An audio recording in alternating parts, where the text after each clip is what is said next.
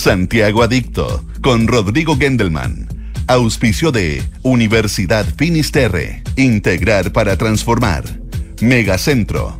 Banco de Chile, el Banco de la Teletón. Inmobiliaria Hexacón. Falabella. Quinto One Business, tu flota Toyota todo incluido. Anglo American, desde la innovación lo cambiamos todo. Y con Enel puedes elegir un mañana mejor. Duna, sonidos de tu mundo. ¿Cómo les va? Muy, muy buenas tardes. Comienza Santiago Adicto. Hoy, dos de la tarde con cinco minutos. Estaban inspirados nuestros queridos amigos de Información Privilegiada. Lo tendremos en cuenta para hacer nuestros 60 minutos de aquí en, adelante.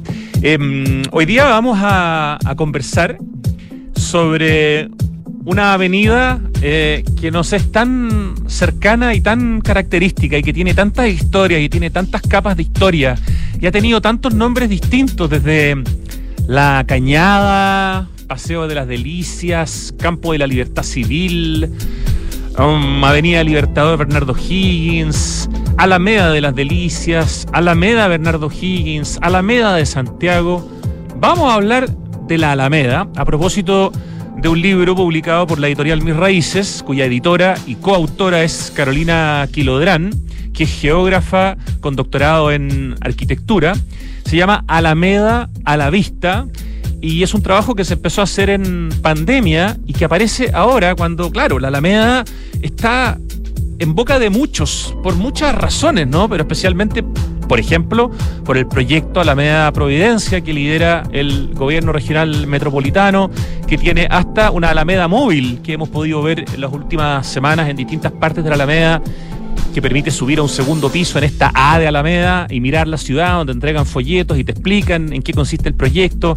Bueno, en la Alameda han pasado muchas cosas en la Alameda en los últimos años, pero han pasado muchas cosas en la Alameda en realidad en los últimos 200 años, desde que Bernardo Higgins, 1820, decide hacer el paseo de la delicia.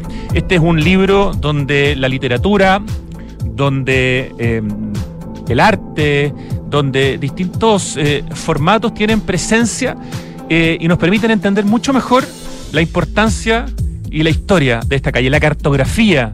Las fotografías son también determinantes para entender la historia de la Alameda. Hay además eh, palabras que le han dedicado a la Alameda gente como Pablo Neruda, como Gabriela Mistral, como José Donoso, como Diamela El Tit, como Alejandra Costamaña y, y más. Me parece súper interesante eh, el tema, la manera en que está abordado por este libro, que en el fondo eh, es una compilación de una serie de ensayos que va históricamente mostrando lo que es la Alameda desde su pasado y lo que es hoy día en su presente. y creo que va a ser una interesantísima conversación con Carolina Kilodran, la editora, como les digo, y coautora quería aprovechar de comentarles también que ayer subimos eh, unas fotos muy bonitas que son de Nico Sayé, em, que, cuyo Instagram es arroba Nico Sayé, Sayé con H al final sobre los eh, murales que se hicieron en la Villa Panamericana en Cerrillos, trabajos que son de grandes artistas como Matu, Matu.cl, que es un arquitecto que se dedica al arte urbano, de Connie Lars, que también es bien destacada, eh, Connie, y también de Púa Diseño, cuyo Instagram es Púa-diseño. Las fotos son bien lindas, eh, los murales son de muy buena calidad y le dan un complemento precioso al trabajo de arquitectura, al trabajo de paisajismo, al trabajo de accesibilidad, al trabajo de conectividad, porque esta vía panamericana con sus 17 edificios está conectado ahí mismo al metro Cerrillo, al lado del Parque Bicentenario de Cerrillo. Hemos hablado harto, lo reconozco, de la villa panamericana. Lo que pasa es que es un hito es un hito, en, por lo menos en nuestra historia moderna, me refiero en los últimos 50 años, de ver un proyecto tan bien pensado en términos de ciudad, en términos de conectividad, de espacio público, de calidad de la arquitectura, y que se hace para un evento como son los Panamericanos y ahora que vienen los Parapanamericanos, y después le queda a través del DS-19, este subsidio que apunta en el fondo a integrar distintas eh, clases sociales a la, a la población. O sea, son 1.355 departamentos que van a eh, ayudar a enfrentar el déficit habitacional con una calidad fantástica con un 20% de esos departamentos con accesibilidad universal y los siete edificios donde hay eh, departamentos de accesibilidad universal tienen también como edificios todas las condiciones para que puedan ser ocupados por los atletas paralímpicos o que vienen a los parapanamericanos y después por familias chilenas que necesitan un espacio porque tienen algún miembro en su familia que es una persona con discapacidad. Eh, así que, pucha, son tantas las razones para hablar de la Villa Panamericana. Además, cuando uno va para allá, yo tuve la oportunidad de estar en septiembre en una visita que hice con los arquitectos de Móvil Arquitectos y de Francisco Izquierdo Arquitectos, que son las dos oficinas de arquitectura encargadas del, del proyecto. Y la verdad que además el lugar es muy lindo, está muy bien hecho, tiene una escultura maravillosa de nuestro querido Pancho Casitúa. Entrevistamos a Pancho Casitúa hace algunas semanas a propósito de esa escultura. Tiene espacios donde va a haber servicios, comercio, para que haya una cierta autonomía de la gente que vive ahí y no tenga que trasladarse eh, y cruzar medio Santiago, ni mucho menos para poder conseguir lo que necesitan. Está, como digo, pegado al Metro Cerrillo que te da conectividad con toda la ciudad, en un parque de 50 hectáreas, que es el Parque Bicentenario de Cerrillo, donde en marzo se va a hacer nuevamente Lola Balusa. O sea, la verdad es una maravilla. Así que los invitamos a ver las fotos eh, de estas obras de arte público muy buena calidad que se han hecho en la Villa Panamericana para recibir a los deportistas y luego para recibir desde principios del próximo año a sus nuevos residentes. Lo otro es que subimos anoche una foto genial que está tomada en altura de algún edificio público de la Plaza de la Constitución, en que se ve parte de la moneda y se ve el gobierno regional, que antes era la Intendencia, ese maravilloso edificio del diario Ilustrado, desde la altura se ve cómo está recibiendo eh, el presidente a los deportistas que fueron homenajeados, pero lo más choro es que la persona que sacó la foto pone al FIU, al peluche, entonces en una parte de la foto se ve al Fiu y al fondo se ve todo este, toda esta parte como eh, de, nuestro barrio cívico, de los deportistas entrando. Es preciosa la foto, es el eh, último post que hicimos en Santiago Adicto, la subimos al TikTok de Santiago Adicto, la subimos al Twitter de Santiago Adicto, porque la verdad que Fiu es una tremenda sensación. De hecho, hoy día empezamos a seguir a, a Fiu, tiene su propia cuenta eh, búsquenlo porque se me olvidó cuál es la cuenta, pero la verdad que lo siguen más de 100.000 personas al, al famoso FIU. Y puedo aprovechar de comentar también que hoy día se inauguró, esto es un post justamente que hace eh, el MOP junto con FIU, aquí me va a salir el, Instagram de FIU, es FIU Santiago 2023. A ver, ese es el Instagram de, de FIU, tal cual, FIU Santiago 2023 Qué notable que tenga su propia cuenta y que tenga tantos seguidores. O Santiago 23 oficial. No, si es FIU, FIU Santiago 2023, sí, ya, ninguna duda al respecto. Bueno, lo que les quería comentar es que esta mañana se inauguró en el aeropuerto Pudahuel un acceso, una rampa de accesibilidad universal. Eh, estuvo Mario Kreuzberger por el lado de la Teletón, estuvo la ministra del Ministerio de Obras Públicas, la gente del Ministerio de Desarrollo Social, el ministro del Deporte, para inaugurar esta rampa eh, que le da accesibilidad universal a una parte importante del aeropuerto.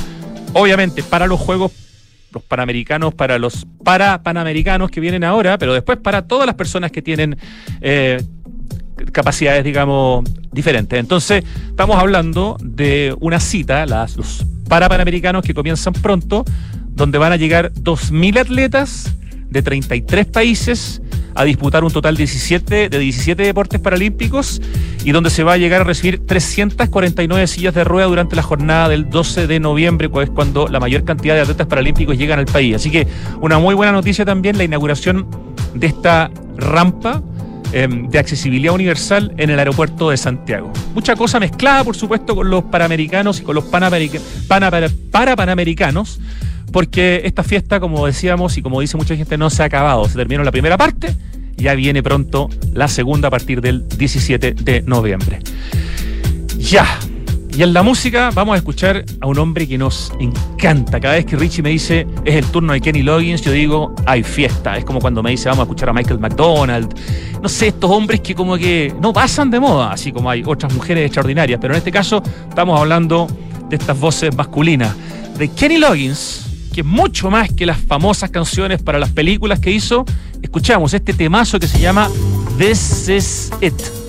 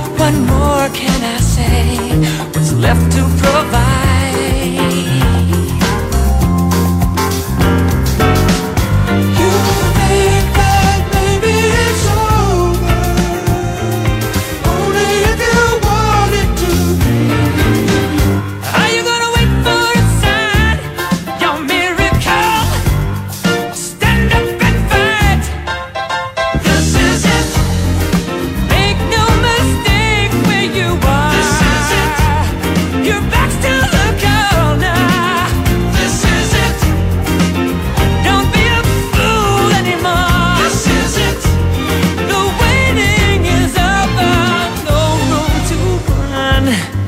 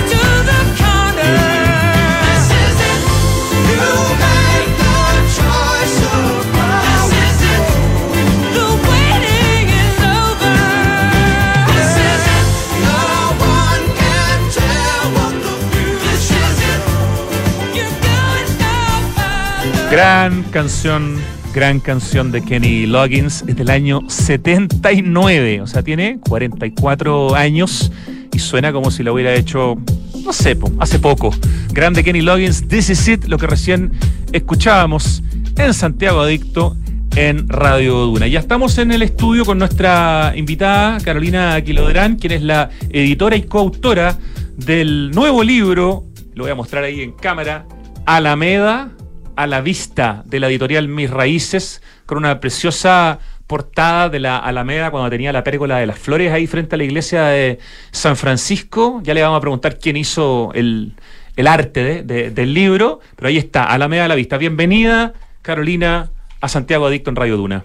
Muchas gracias, Rodrigo, por tu invitación. Estoy muy contenta de estar aquí. Y nosotros de que estés acá, muy contentos de que hayan, de que hayan, porque claro, es un grupo de gente liderado por ti, publicado este, este libro, porque la Alameda, bueno, es y ha sido importante hace ya más de 200 años, pero también vive en este momento por distintas razones. Eh, momentos de, de, de, de, mucha actualidad con su proyecto de renovación de Eje Alameda Providencia, con la limpieza de la fachada en la Exacto. Alameda. con- bueno, está en boca de, de todos y entonces que te regalen eh, contexto para poder entender la Alameda en su historia, en su pasado y en su presente es fantástico. Carolina Quilodrán Rubio es geógrafa de la Universidad de Chile, es la subdirectora del Instituto de Historia y Patrimonio de la FAU, de la Facultad de Arquitectura y Urbanismo de la Universidad de Chile. Es doctora en Arquitectura y Estudios Urbanos de la Pontificia Universidad Católica de Chile y es magíster en Geomática de la USACH. ¿Qué es geomática, Carolina? Buena pregunta. Bueno, eh, para decirlo bastante sencillamente, son un conjunto de disciplinas que, por nombrar algunas, la geodesia, la topografía, ¿se han fijado cuando están en las calles midiendo con unas máquinas? Sí, claro. eh, para hacer nuevas vías, eh, una de esas es las disciplinas, que tiene la función de, almacen de capturar, almacenar y procesar datos. En general son datos espaciales. Si yo te, si quisiéramos ver de- desde el ámbito satelital, por ejemplo, Google Earth es una buena opción de ver desde el satélite o desde una función de espacialidad, de crear y de ubicar ciertos territorios, en este caso la misma Alameda, te permite hacer eso la geomática a través de diversas disciplinas, que es la geodesia, la, to- la topografía, la geomensura, la fotogrametría, que son especialidades. Y en general son geógrafos los que se especializan en esta... no, necesariamente, no necesariamente. Geomática. Hay una variedad de, de especialistas, pero Perfecto. está muy en boga hoy, hace bastantes años. Bueno, entre lo que estudiaste, entre tu magíster y entre tu doctorado, está con- clasificada en todas las universidades públicas más importantes de Sí, Santiago, por lo para menos. que no digamos, digan que Eso. seleccioné y tengo En preferencia la por Chile, alguna. en la Católica y en la, en la USACH. Es-. Eh, además, Carolina Quilodrán es profe en las asignaturas El Patrimonio de la Ciudad a través de la cartografía histórica y también en Arqueología de la Arquitectura, Análisis estratigráfico. ¿Sí? Para Sí. proyectos de intervención. Y finalmente podemos decir que sus líneas de investigación están referidas a historia de la arquitectura y la ciudad. Una geógrafa que se fue metiendo en la arquitectura y parece que ya no salió más de ahí, ¿no? No, ya no salí más al punto de que creen que soy arquitecta. Mira. Así que desde los estudiantes, algunos colegas, eh, siempre yo he expresado mi, mi origen disciplinar, pero una de las cosas por las que estudié también mi especialidad en, en arquitectura, en la, en la católica, en ese tiempo, cuando no fue hace mucho tiempo que terminé, el año 2021, era porque quería ser interdisciplina porque también necesitaba nutrirme de otra disciplina que pudiera complementar mis conocimientos de geografía y, y hace unos años, bastantes años ya, ingresé al Instituto de Historia y Patrimonio, que se llama ahora, pero en ese tiempo de restauración arquitectónica, trabajando siempre con arquitectos. Una buena candidata al premio de honor del Colegio de Arquitectos que se le da a los que no son arquitectos, pero que están vinculados a la arquitectura. Así que ojo, amigos y amigas del Colegio de Arquitectos, con Carolina Quilodrán. Pero Em, hay otros colegas que también tienen muchos méritos, no siendo arquitectos. Sí, Pero por supuesto. No sabía de ese premio, me Sí, es un premio bien importante, el premio de honor del Colegio de Arquitectos.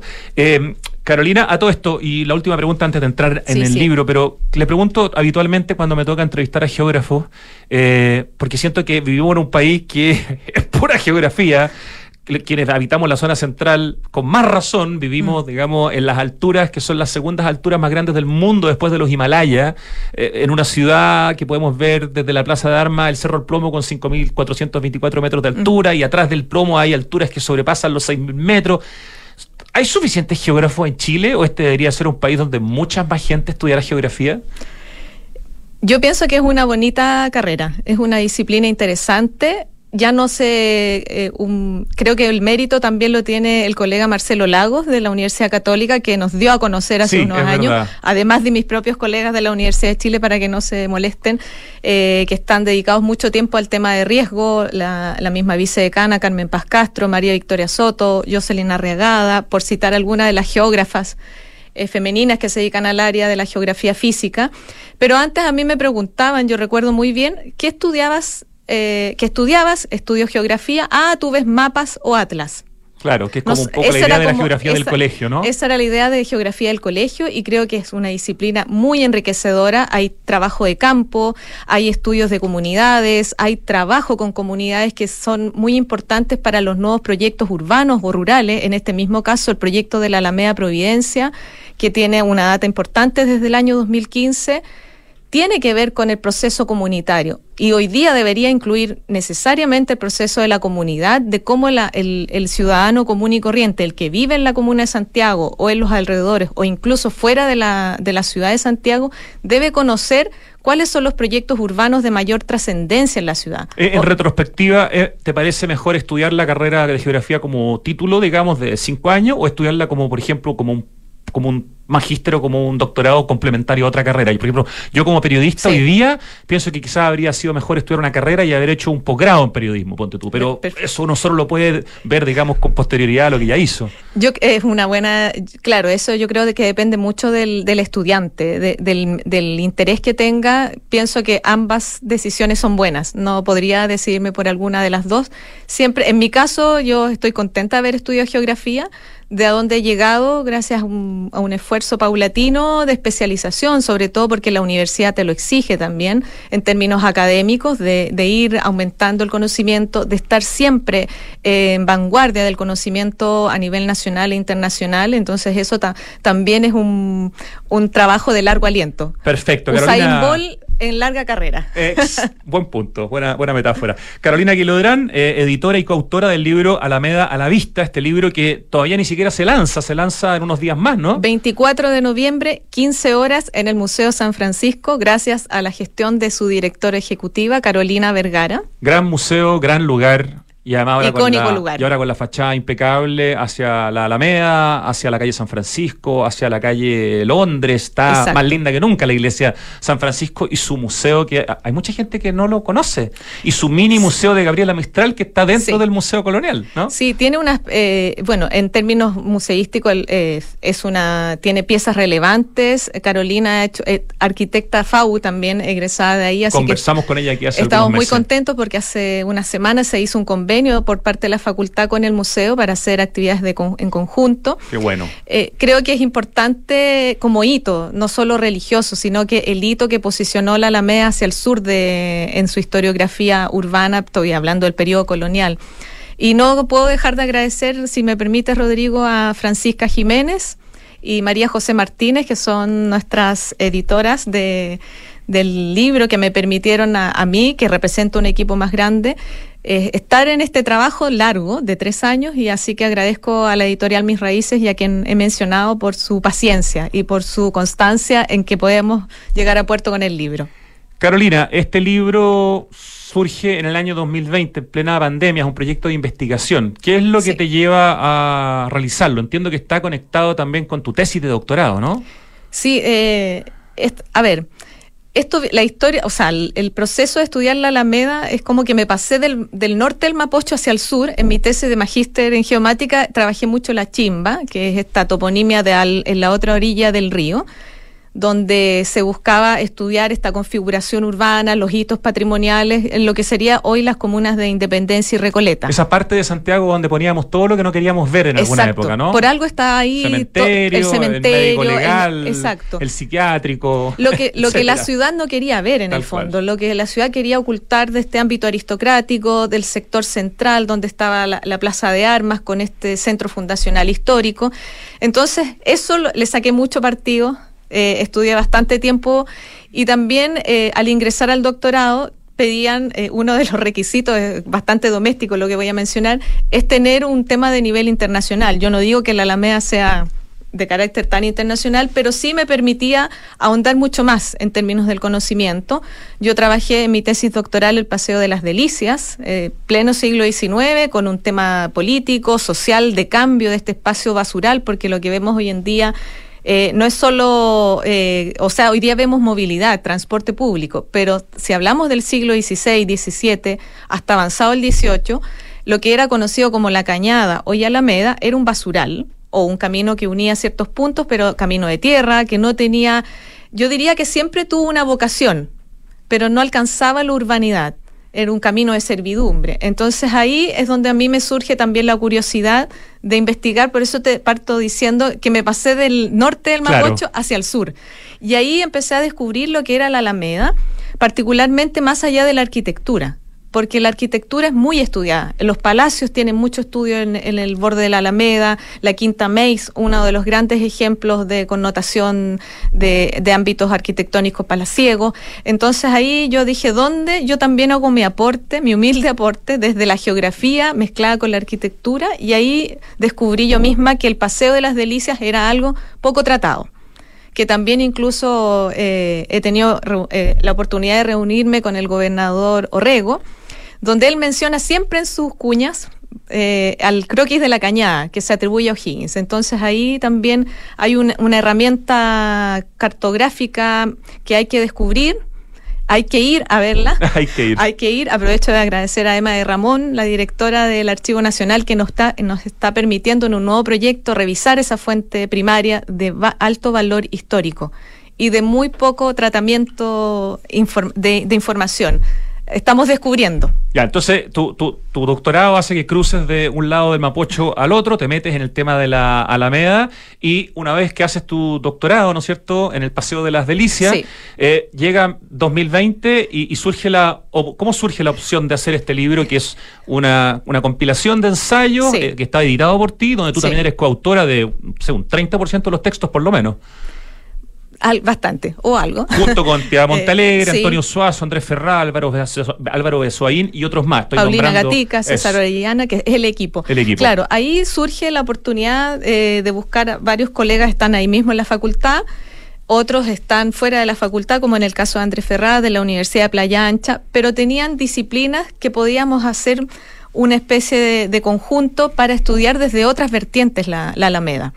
Y que empieza uno, ¿dónde busco fondos? Y en ese tiempo estaba, hasta el día de hoy, el Fondo de las Culturas en la línea de investigación en arquitectura. Y postulamos, es un fondo no fácil de, ac- de acceder y de adjudicarse. Eh, estuvimos trabajando bastante tiempo en la formulación y afortunadamente con el equipo que tú mencionaste recién eh, logramos adjudicarnos el fondo y de ahí parte todo un estudio y un proceso metodológico de análisis de la Alameda, pero que se detiene con la pandemia. ¿A qué me refiero? Se detuvo en términos de no poder ir al lugar, de dijimos, no, nosotros vamos a hacer un registro fotográfico, vamos a entrevistar gente, y la pandemia me impidió hacer eso como, como jefa del equipo, pero teníamos que, como lo decimos en el libro, eh, acceder igual o crear otra metodología, establecer nuevas líneas de llegar al conocimiento. Y creo que esa pandemia o la pandemia también nos, nos instó a nosotros como equipo de investigadores a hacer nuevas formas de investigar que no estaban eh, en el trabajo de campo, que es algo que a nosotros como geógrafos nos gusta mucho, estar in situ en el lugar, sino que había que buscar herramientas. El Zoom se convirtió en nuestro aliado muchas veces de extensas reuniones, de encontrar qué es mejor para llegar a un, a un libro. Eh, se hace la investigación y Un después- libro con el objetivo de que fuera trans- eh, a todo esto transversal. Este es un libro que quiere llegar al gran público, ¿no? Exacto, sí. Es un libro que, que es lo que buscamos como equipo, que no solo esté en la academia, que es lo también lo que uno tiene que hacer como académico, salir de, de la universidad, eh, ir a, a todos los lugares donde haya gente que te esté ávida de conocimiento. Eso mismo tiene que ver con el título. Habiendo, ah, el título, buen punto, Alameda a la vista. ¿Qué quiere Sí. decir ese, ese título? Eh, O sea, aquí que- me acuerdo de... Me imagino de- que varias cosas puede sí, ser, ¿no? dice varias cosas, pero me acuerdo especialmente a Antonio Saadi, con quien conversamos el libro. Que es el responsable además de todo el... De las De ilustraciones. las ilustraciones Ay, del libro, ¿no? exacto. Todas las que hay Todo un adentro, talento- incluida la portada. todo un talento, Antonio. Y particularmente eh, conversamos desde un inicio y lo que decía previamente, que la academia tiene que ir más allá de, este tema de las cuatro paredes, sino que salir a, mayor, al mayor número de público posible. Y el llamar a la media a la vista es porque esto no se acaba aquí. Ajá. Eh, voy a hacer- vamos a seguir buscando fondos porque el libro queremos, hicimos muchas actividades inclusivas con la Escuela Especial de Recoleta, a quien agradezco también la participación de los talleres para validar parte del todo el proceso que fue bastante extenso, guiado por Álvaro Besuaín del Núcleo Inclusivo de la Universidad de Chile. Eh, también hicimos once inclusivas, siempre a través de YouTube o de Zoom, pensando en esto de la pandemia, que no nos impidió eh, a- además del trabajo fuerte que hubo que hacer, llegar a más gente, al público que no es el académico. Y creo que Alameda a la Vista busca eso, el, el que sea un conocimiento inclusivo. Estamos pensando en personas con discapacidad visual, personas Por ciegas. ejemplo, sí, sí. Por ejemplo, que puedan acceder. que puedan Ah. acceder el lengua- en lenguaje braille al libro o un audiolibro, o sea, tratar de buscar otros métodos y otras salidas para que todos tengan el mismo conocimiento. Creo que eso a nivel universal, los archivos internacionales están dedicados a esto de, de expandir el conocimiento a través de fuentes primarias y secundarias. ¿Descubriste algo, bueno, haciendo ya tu doctorado y en este libro, algunas de las cosas que recuerdes que, que te sorprendieron, eh, que, no, que no manejabas, no sé, la cantidad de nombres, por ejemplo, impresionantes que ha tenido la, la Alameda, o algún descubrimiento en particular que quieras como compartir con nosotros trabajando tanto en la Alameda, eh, dedicándote tanto a este a esta Alameda que tiene una extensión de poco más de, ¿qué? 7 kilómetros Sí, hoy en día, de- ¿no? Hoy día, sí, Hoy sí. Antes estaba... Era mucho más chica. o sea. estaba lo que para que todos se ubiquen y, y- y lleven mentalmente está entre la iglesia y convento San Francisco y lo que es el- la calle Morandé frente al Palacio de la Moneda aproximadamente. Ese era el gran paseo de las delicias en términos espaciales, en términos geomáticos de distribución. Y lo que pasa hoy en día es que efectivamente hay una extensión mayor que cruza y que se menciona esta toponimia del eje Alameda Providencia con un contexto de muchas comunas involucradas. Pero creo que a mí hasta el día de hoy me, me inquieta, diría yo, el, el tema del croquis. Es un descubrimiento porque se ha transmitido mucho eh, en La Corona del Héroe, que es de autoría de Benjamín Vicuña Maquena de 1872. Él alude o, o atribuye ese croquis a Bernardo Higgins. No se ha discutido más si es o no es. Eh, en general las fuentes dicen que es de él, algunos expertos también. Y creo que ese es un descubrimiento que a mí me, me tiene en ascuas porque en este mismo momento estamos trabajando con un perito calígrafo. Tú tienes una imagen de, de Tengo una imagen, que ganas para, de- para regalarnos, ¿no? Para Sí. mostrarla a la cámara. Tengo una imagen, aunque no venía preparada, Ya. tengo una imagen. Eh, te la paso, Rodrigo, por voy a mostrar a la cámara una imagen de lo que estás hablando. Este es el, el croquis de la cañada, que está atribuido a Bernardo Higgins. Tiene una espacialidad, una forma en el borde superior. Sí, aquí. Sí. En, esta, en este borde superior es lo que est- estamos frente a la iglesia y convento de San Francisco y este óvalo que se le llamaba en algún momento Jardín del Óvalo, donde daban vuelta las carretas, por eso tiene una figura interesante, es lo que hoy día sería la moneda. Pero ¿qué pasa con esto? Que todos atribuyen, pero no se, no hay un registro. La fuente, la fuente primaria original está en el Archivo Nacional y uno ve solo esto, pero con otro tipo de papel. Sí, esto claro. es una, es una fotocopia. Pero no hay un registro paralelo desde la historiografía, un documento, hasta ahora no hemos encontrado, que explique qué significa lo que quiso o lo que se atribuye que hizo el di- de, como dibujo O'Higgins. Es casi el diseño del dibujo en una servilleta de una idea, Claro. ¿no? De, de un arquitecto, ponte Sí. tú, que después se puede transformar eh, En un gran proyecto en un urbano. gran proyecto. Lo que no hay no, que no está en discusión es que de alguna manera Bernardo Higgins es el ideólogo Sí. de que este espacio que no tenía mucho, que, incluso era un basural, como dices Sí. tú, se transforma en un paseo muy importante para la sociedad aristocrática primero, después y después para el resto de la, de la ciudad. Pero además porque hay un, un cambio político ahí que es llamar de la cañada, que la cañada significa una, una especie de una suerte de hondonada con diferencias de altitudes, de mayor a menor altitud. Por eso también este trayecto de la topografía. un espacio de tierra ubicado entre dos altitudes, leía Espa- en Exacto. el libro. Esa ¿no? es la definición de una cañada y por eso se le llamaba así. Y cuando aparece O'Higgins como director supremo, y, incluso previo a estos proyectos, él dice, a esto yo le llamo campo de la libertad civil. ¿Por qué? Porque estábamos en periodo de independencia del poderío español y aparecía una nueva república, una república del Estado-Nación. Pero ese nombre dura poco. Dura muy poco. El de Campo de la Libertad No, Civil. Fue reconocido eh, popularmente, incluso si después lo que, los que se pusieron, eh, el mismo Paseo de las Delicias, Alameda o Avenida Libertador Bernardo O'Higgins en la década del 40, en el siglo XX. Pero hoy, ¿cómo le, cómo le decimos?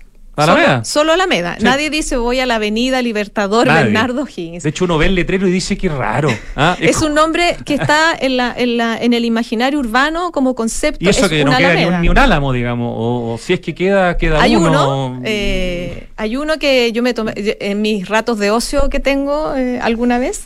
Me gusta escribir, además de libros, me gusta escribir poemas o cuentos. Ya. Entonces también le dediqué un pequeño cuento a, a ese álamo que no es de la época, porque estamos hablando de que los primeros álamos llegaron, que es el otro dato que me interesó mucho cuando Ah, eso me encantó. Cuéntanos, Sí. porque el tema de los álamos es Sí, súper interesante. ¿De dónde vienen? Sí, ¿no? eh, yo diría que el, el- el álamo negro como especie arbórea es un viajero, como lo pusimos, como yo lo indico en el libro, es un viajero. ¿Por qué lo digo?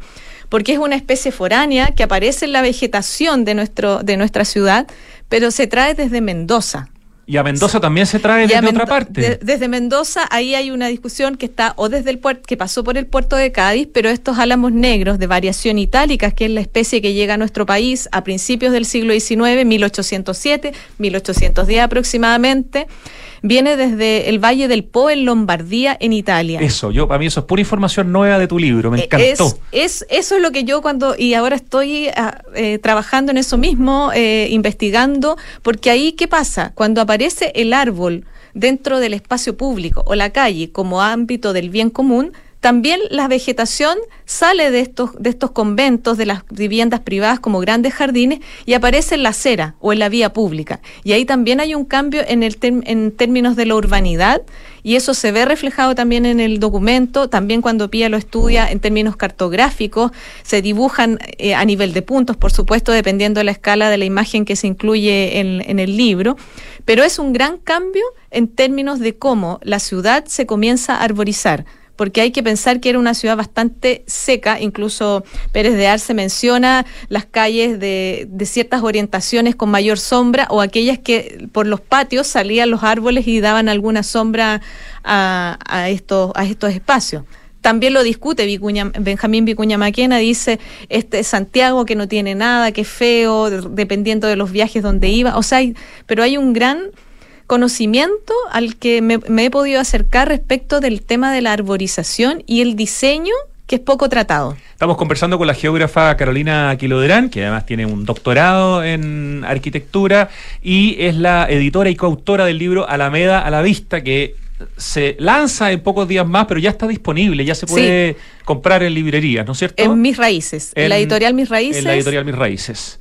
Perfecto. Y estábamos hablando de los álamos que le dan el nombre a la Alameda. Nos estaba explicando, Carolina, que son álamos negros que vienen desde Argentina, pero que hasta Argentina llegaron posiblemente desde Lombardía, del Valle del Po, en Italia, y que originalmente estaban en, los patios de las iglesias. En este caso, ustedes nombran aquí a Fray José Javier Guzmán, que plantó mm. unas varas de álamo eh, dentro, digamos, de, la, de, los terrenos de la iglesia San Francisco, y recién después empiezan a salir a la, a la calle, que es lo que nos está explicando. Eh, grandes poetas y escritores también de nuestra historia le han dedicado eh, párrafos eh, o momentos a la Alameda, desde Gabriela Mistral a Pablo Neruda, José Donoso, Diamel El Tit, Alejandra Costamaña, Lola Larra también, que es más contemporánea, los nombres porque son algunos de los que están considerados en el libro. Tú trajiste algunas piecitas así literarias para leer sobre la Alameda, ¿no?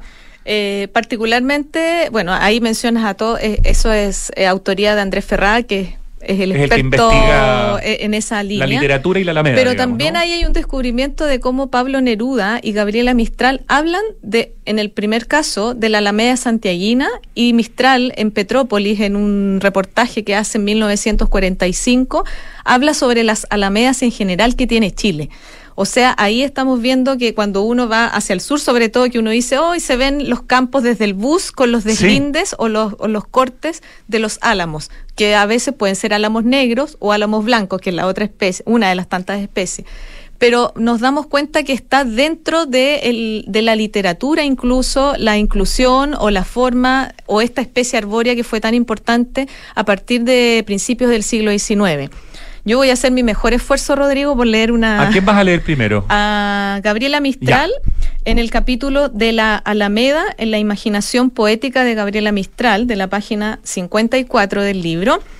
Y me voy a tomar la libertad de, estar en honor a la, a la, poetisa. Por favor. Y ella habla sobre el, el conjunto de alamedas comunes. Así que voy a hacer, como digo, mi mejor intento. Dele nomás, el micrófono es suyo. Linda es la alameda vista desde los cerros con su pincelada ancha y delicadísima. Mejor aún caminada, pues de raya decorativa pasa a camarada de la marcha, a comadre cisadora que trota al costado nuestro.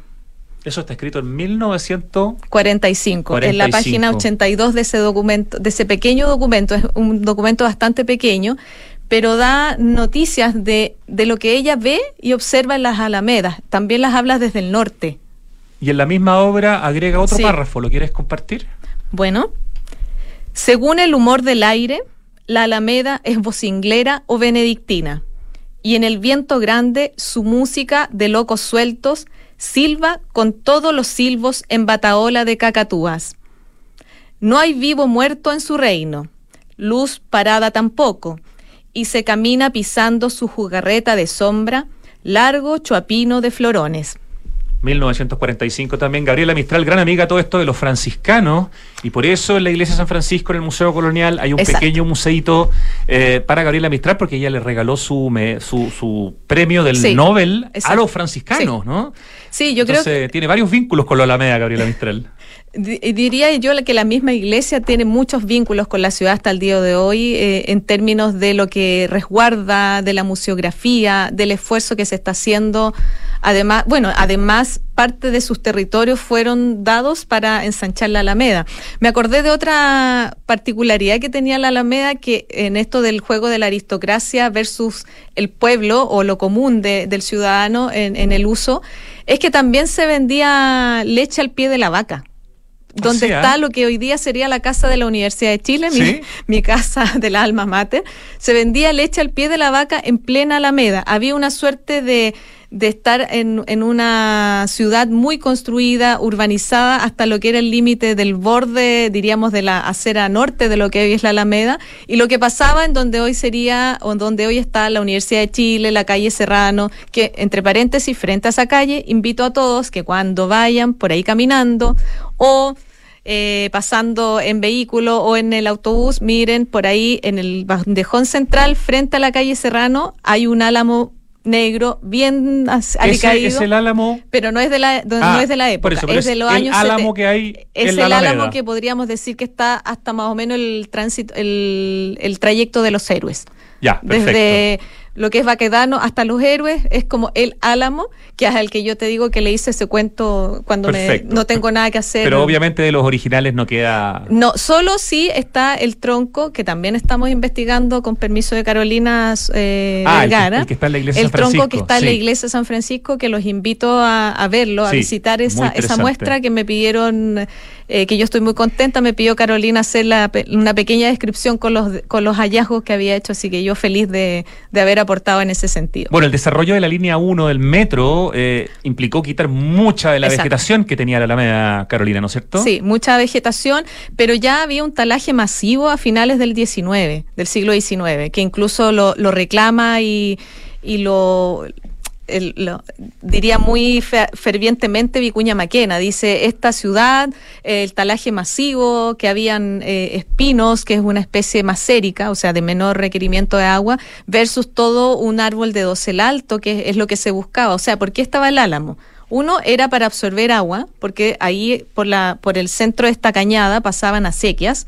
Si ustedes caminan hoy día por la calle de San Diego o por varias de las calles centrales, acuérdense o recuerden que en el siglo XIX, mucho antes, habían acequias prehispánicas que bajaban desde la cordillera y, se tra- y transitaban por nuestra ciudad. Bueno, está esa discusión también si la cañada, que después se Ah. transforma en la Alameda, era un brazo del Mapocho, como Sí. decían algunos, o un arroyito eh, que en algunas épocas tenía un poco más de agua, pero que en general era un arroyito bastante eh, miserable, ¿no? Es una discusión también interesante, si fue o no brazo del Mapocho. Sí, su- yo creo que esa discusión se mantiene hasta el día de hoy. Eh, yo me tocó revisarla en la tesis doctoral y para esta misma investigación y el, el, eh, Gonzalo Piguanca, Sí, que lamentablemente ya falleció, El hace que- una investigación muy, de que precisa. no era brazo del Yo río. estoy bastante de acuerdo con él Ah, ya. porque si uno mira plan- en términos planimétricos, cuando se hace el, todo el proceso previo a la canalización del Mapocho, eh, también muestran que tenían los tajamares, que el tajamar significa atajar las aguas. Atajar los- atajar el mar, Está- literalmente, estamos en este caso ahí, el río, la, sí. el- la movilidad, y cuando estaba eh, el proceso, se supone que desbord- porque lo que se especula es que desbordaba por donde está la, la Plaza Baquedano, que la Plaza Italia es la chiquitita donde está el león alado, esa es la Plaza Italia, la más pequeñita hacia el borde norte. Eh, por ahí, por, por razones de topografía y pendientes, sí va, va- va- podría evacuar en términos con una precipitación o inundación. Pero si uno mira planimétricamente, los tajamares, estos que atajaban las aguas, donde tiene una apertura, y eso es la particularidad que también establece Piguonca, es en la ladera poniente del Santa Lucía. Por ahí tenía una apertura el Mapocho o tenía la posibilidad de salir de, de- su cauce natural. Y que sería la, Pero la no oportunidad. por la cañada. Eh, Oh. No, no, no es, yo creo que no es así. Y la otra hipótesis también que se, que se ha mm, dicho en la historiografía es que a- donde está la escalera, también los invito a recordar mentalmente la escalera del Santa Lucía, que todos hemos ido Sí. la- por la entrada de la Alameda. La que te lleva a la cumbre. La que te lleva a la cumbre, que se abre en 1903 para mirar hacia la Alameda, porque antes también hay un, todo un proceso de remodelación con Vicuña Maquena entre 1872 y 1875, pero ahí, justo ahí en esa entrada, había un molino que era de Rodrigo de Araya, que era para abastecer de agua, pero también para moler trigo. Y dicen que cuando ese molino, dice la historiografía, la historia, cuando ese molino se llenaba, evacuaba parte de sus aguas a lo que era el borde de la cañada, pero no era, era una cosa menos habitual. Ya, Entonces hay varias cosas y esos molinos también para los que vayan, que también los invito, a los, a los bordes de por ahí, por entrando por Pionono, se me, se me la Avenida Perú ¿Ya? y cuál- Dominica.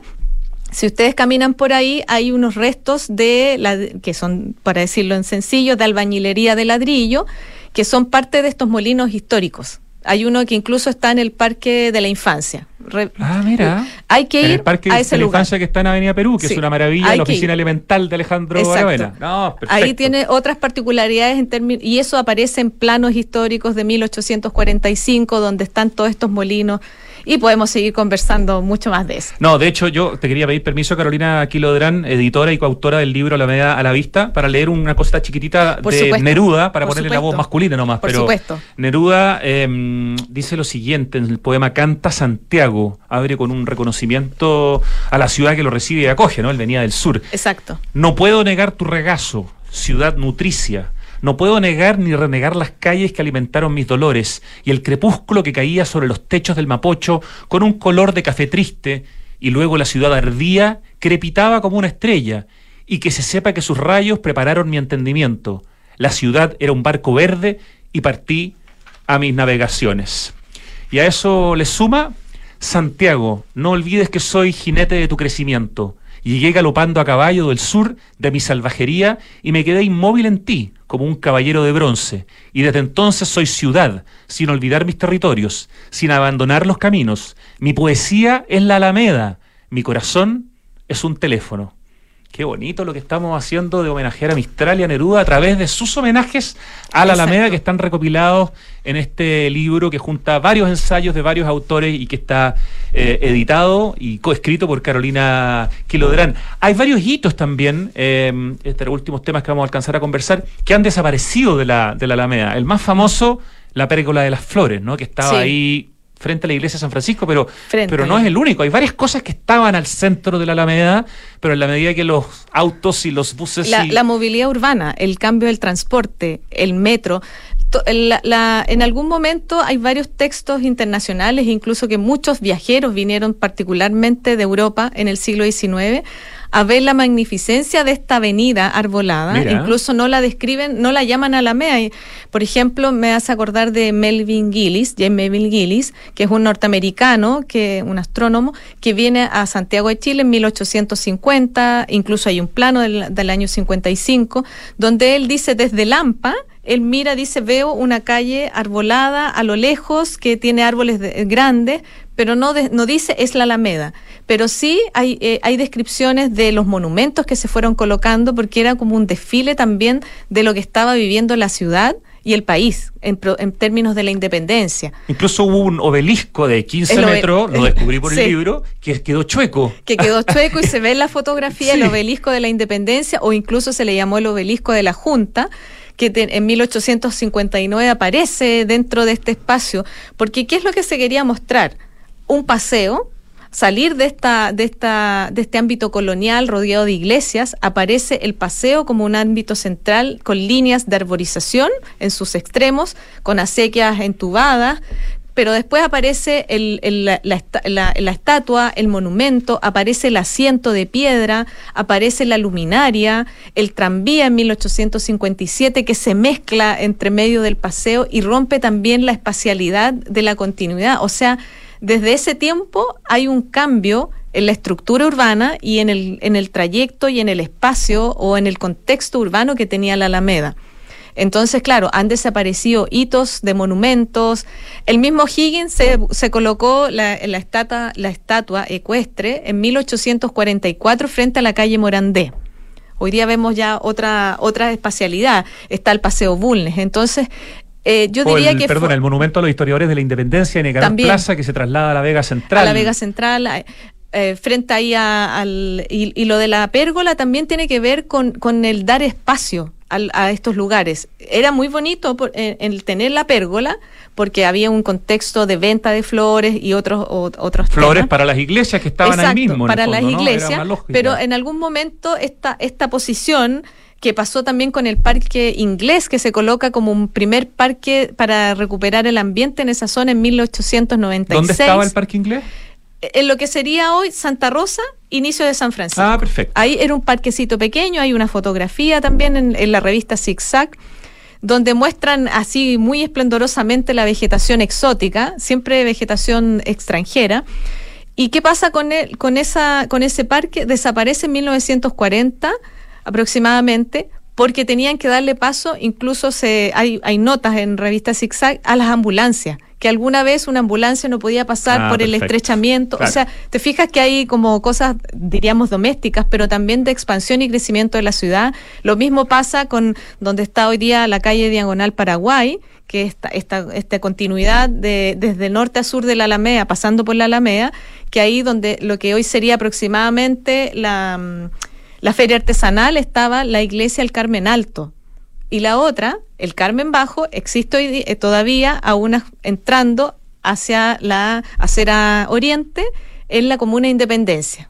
Una iglesia de color rojito, sí, que no, no es de uso, pero sí es del arzobispado. Ahí hay un dato. ¿Cómo se aprende con Carolina Quiloderán? Oye, yo quiero rematar esta conversación, pues ya no nos queda tiempo, con una reflexión de Isidora Aguirre, que es quien Ah. escribe eh, La Pérgola La de las. Flores, ¿no es cierto? El Sí. compositor es Francisco Flores del Campo, pero ella es la, no sé, la escritora. Sí. Y dice, quiero esta ciudad de Santiago y quiero a su gente, aunque sea con ese amor de los santiaguinos que todo lo critican.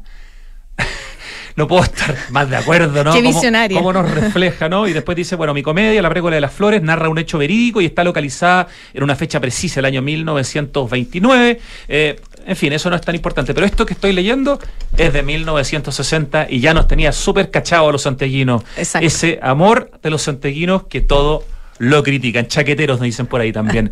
Carolina Aquiloderán, se nos fue volando el tiempo. Un Así millón es. de gracias por esta conversación. Felicitaciones por el libro a ti y a todo el equipo y que el lanzamiento esté maravilloso ahí en el Museo Colonial en la Iglesia de San Francisco. Muchas gracias, Rodrigo. Muy feliz de compartir contigo esta instancia y llegar a más público. Así No, que muy agradecida a nombre de todo el equipo. Enseñaste. Nos vamos al corte, volvemos en segundos.